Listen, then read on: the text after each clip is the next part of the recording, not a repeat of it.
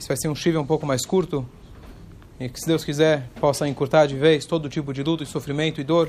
Que a gente possa ter só alegrias.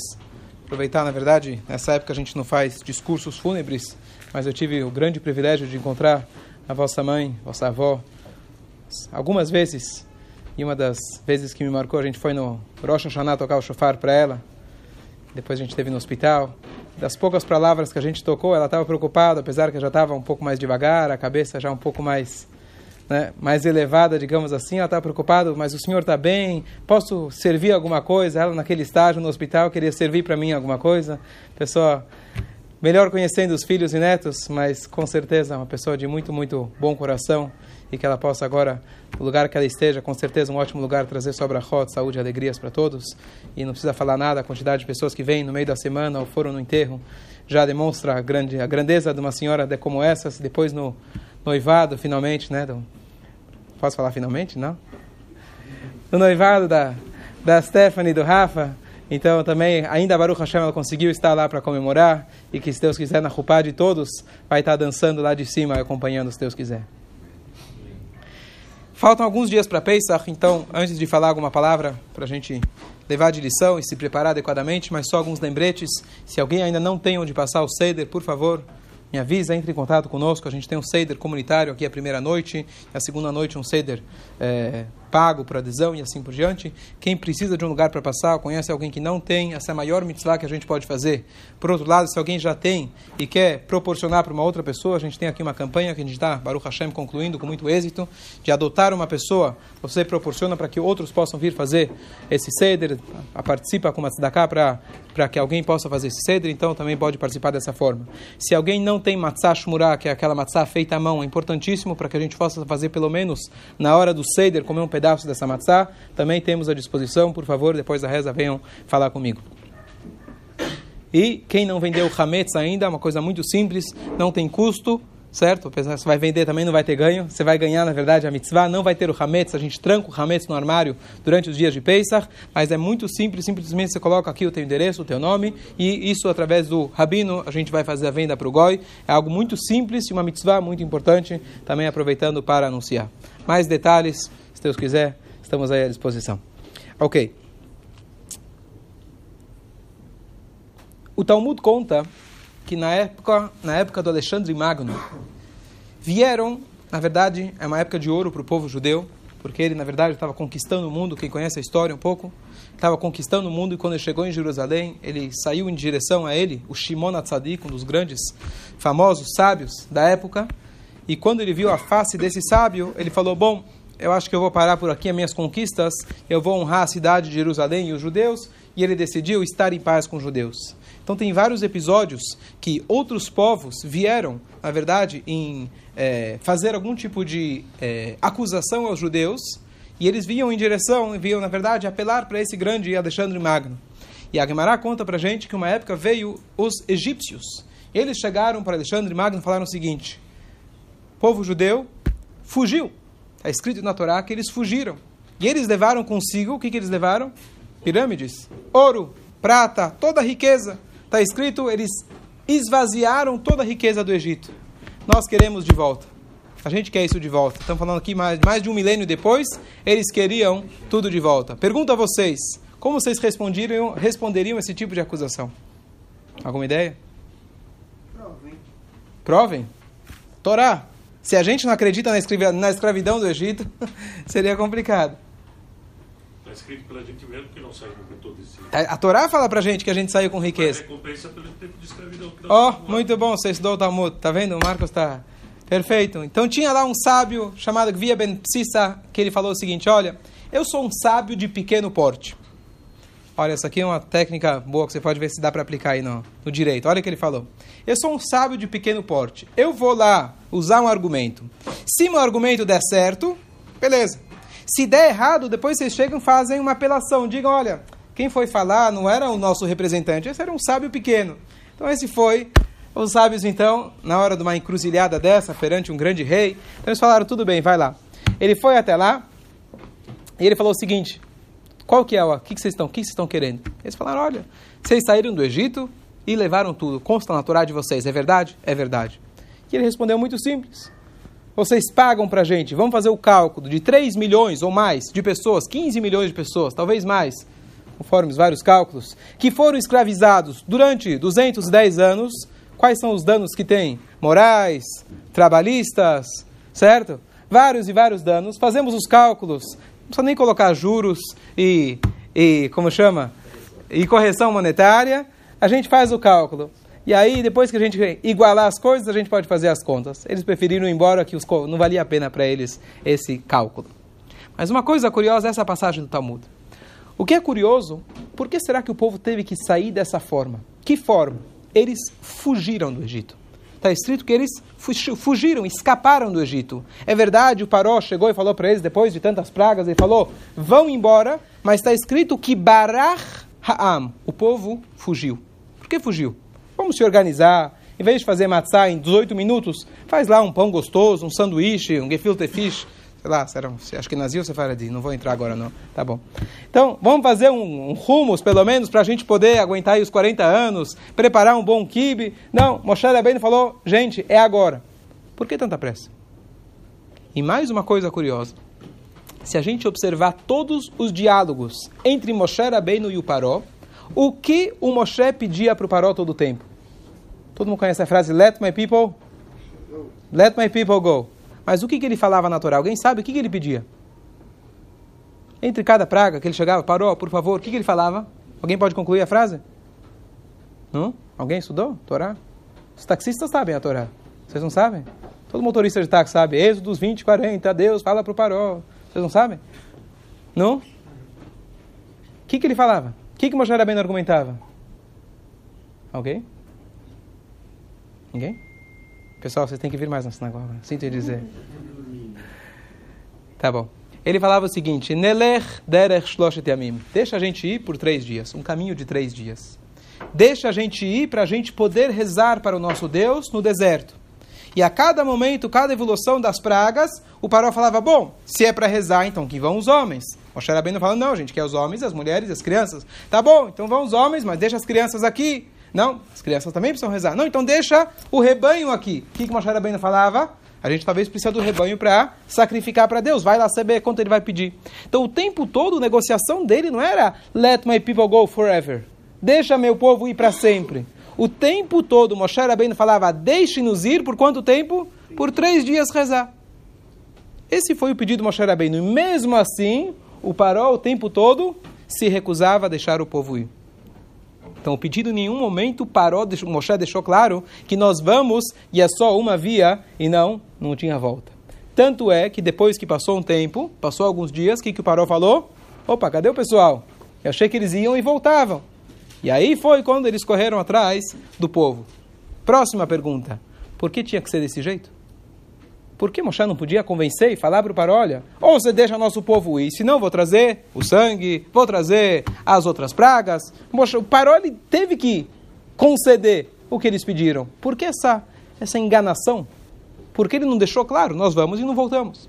Certo? Então, duas perguntas. Por que eles saíram depressa? Por que eles tinham que fugir? E por que tinha que ter essa, né, essa omissão?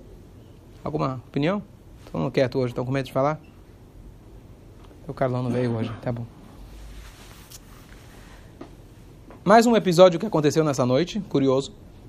Vocês lembram, agora faz pouco menos de um mês, a história de Purim. Qual foi o momento máximo da história de Purim? Teve vários, mas o momento de maior emoção da história de Purim. Sorteio. Sorteio, ok? Quem mais? Quem dá mais? Aman carregou Mordecai, levou ele no. Ok, que mais? Um momento chave, onde as coisas começaram a mudar. Balai Lahu, muito bom, perfeito. Na, na noite, quando o rei não conseguia dormir, a gente justo falou isso hoje de manhã. Você sabia já? À noite, quando o rei não conseguia dormir, e aí começaram a ler para ele a história de Mordecai, não vou voltar agora, não é Purim. Mas teve mais um episódio que depois disso, que, que, que, aconteceu, desculpa, logo antes disso, que foi quando Mordecai ele manda mensagem para Esther e ele fala: O que, que eu quero de você? Vai e entre para o Ahasverosh e conta para ele o que está acontecendo. E a Esther no começo ela hesita. Até que finalmente Mordecai vira e fala: Olha, ou você vai ou você fica. Porque se você não vai, nós vamos. Deus vai salvar a gente com certeza. E você vai ficar para trás, tá bom? Eu vou, vamos jejuar. E aí eu vou entrar para o rei. Apesar de não ter sido chamada por 30 dias. E depois ela entra para o rei, e finalmente o rei estica o maço para ela, ela marca o banquete, marca o segundo, e até que finalmente ela aponta quem é que estava querendo acabar com o povo dela, e aí a história continua. Vocês sabem quando aconteceu esse episódio que a Esther entrou, entrou para falar com o Ahasverosh? Em qual data? Que, qual? Escolha. 14 14 à noite, 15 de Nissan, primeira noite de Pesach. A primeira noite de Pesach foi quando ela teve esse ato de coragem. Então aqui a gente só está querendo identificar alguns atos de coragem e superação que aconteceram na mesma, na, na mesma noite. Então, historicamente, fugiram do Egito, meio que tiveram que enganar o Egito, e nós tivemos também Esther, que teve esse ato de coragem para em prol do povo judeu. Teve mais, uma, mais uma, um, um, um episódio que aconteceu nessa mesma noite. Episódio histórico e bíblico. Alguém sabe? Vamos lá. Vai. Você que estuda tanto. Você mesmo, Zé. Nada? Vocês lembram da passagem dos dois irmãos, Yaakov e Esav? O pai, Yitzhak, segundo o patriarca, estava velho, estava cego, e ele queria abençoar o seu filho. Qual filho ele ia, abençoar? Esav. E chegou Yaakov, a mãe chegou, a e falou para o filho Yaakov, vamos correr na frente, pega aqui duas cabras e vamos fazer o churrasco que teu pai gosta. E ele pegou as brachot. Todo mundo conhece a história, certo? Quando foi esse episódio? Agora tá fácil, vai. Esse episódio também aconteceu na mesma noite, dia 15 de Nissan. Aquele dia onde Yaakov teve que, não sei se é a palavra certa, é, enganar, ou omitir ou ultrapassar o seu irmão, foi justamente a noite 15 de Nissan, na noite do Pesach, que logo mais, sexta-feira à noite, a gente vai estar celebrando. Então não é à toa que tudo isso aconteceu na mesma noite. Aliás, quando a mãe fala, vai lá e pega duas cabras, isso na verdade é alusivo que futuramente o povo ia ter dois korbanot, dois sacrifícios na noite do Pesach.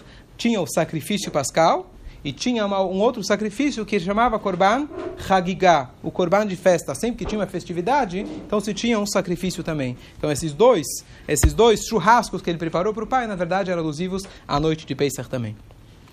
Então, na verdade, estava pensando o que, que a gente pode trazer de lição para a gente. Mas, na verdade, a lição, eu não posso dizer que a gente pode aprender literalmente do que o Yaakov fez. Yaakov era um tzadik, ele tinha orientação divina de como ultrapassar o seu irmão.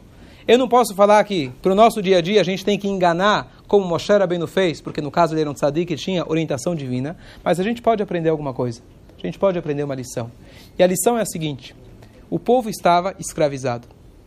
E para se tornar, do dia para a noite, entre escravo e se tornar agora o povo escolhido de Deus, não bastava andar, não bastava caminhar, não bastava uma jornada normal. O que, que precisava? Qual é o nome da festa? Pesach. Precisava de um pulo fora do normal. Uma jornada convencional não ia tirar eles do Egito. Moshe Rabbeinu falou para eles, vamos pular, vamos pular fora daqui, vamos sair daqui.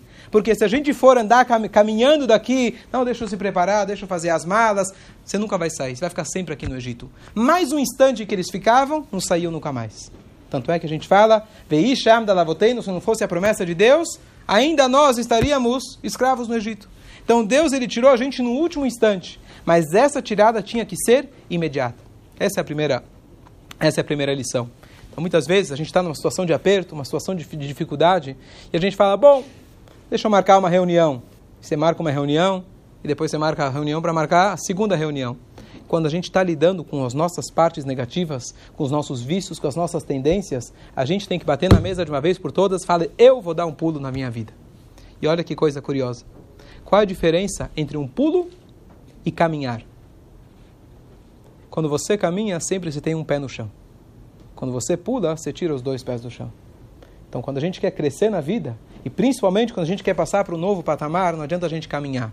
Pesach, Passover, significa pular, significa que a gente tem que aproveitar esses momentos que a gente tem na noite de Pesach, na qual Yaakov precisou usar uma máscara diferente, na qual Esther precisou usar extrema coragem, na qual nosso povo precisou até convencer ou enganar o faraó. e eles saíram depressa, que quando é para enfrentar o inimigo, a gente tem que ter extrema coragem. A gente tem que estar pronto para pular. E às vezes até usar uma máscara do inimigo. O que, que é a máscara do inimigo? Qual que é a máscara do Esav? O Esav enganava. Yaakov precisou usar essa mesma máscara para ele poder para ele poder receber aquelas brachot. E olha uma coisa curiosa, os sábios explicam, olha que coisa bonita. Por que será, vocês sabem a história de que Yaakov, ele precisou, ele vestiu as roupas do irmão, e Esav era extremamente peludo, ele pegou aquele casaco que o irmão dele tinha, e ele colocou, e o pai mexeu nele e falou, olha, Akol, Kol Yaakov, a voz é de Yaakov, na hora que ele abençoar, mas as as mãos são as mãos peludas de Esav. Então ele acabou concordando, ele achou que era o filho Esav e deu as brachot para ele. Dizem, dizem nossos sábios uma coisa curiosa. Por que precisou ser dessa forma? Yaakov não podia chegar, papai, olha, queria te contar, meu irmão não é dos melhores, dá brachá para mim. Deus podia dar um outro jeito, precisava desse jeito, desse jeito enganoso. E olha que coisa bonita. Deus programou a história de tal forma que as brachot do nosso patriarca Yitzhak vá para todos os tipos de pessoas. Mesmo aqueles que, quando você olha de fora, eles estão com roupas de Esav. Mesmo aqueles que, quando você mexe neles, você olha no espelho, você fala, eu sou Esav, eu não mereço essas brachot. Jacó fez questão de vestir as roupas dele para mostrar para a gente que todos nós somos capazes de sair do Egito. Mesmo o Esav, dá para ele se transformar. Então a ideia dele ter enganado, na verdade, é pegar as forças do inimigo, pegar a, a, a, a máscara do inimigo a arma do inimigo e através dela conseguir essas brachot. Esse assunto merece um pouco mais de aula mais profunda, mas basicamente o que a gente pode trazer para o nosso dia a dia a gente tem que ter coragem, a gente tem que ter fé, e a gente sabe que se a gente, e a gente aprende dessas mensagens, que realmente se a gente pular na vida, a gente tem coragem, a gente vai conseguir, se Deus quiser, superar e dar, sair de todos os nossos Egitos, todos os nossos problemas, e que a Hashem possa trazer, se Deus quiser, só alegrias para todos, só brachot, e que a partir de agora a gente possa ter só liberdade, a festa da nossa libertação, se Deus quiser, com Mashiach Sekeino, Mirav e Amém. Amém.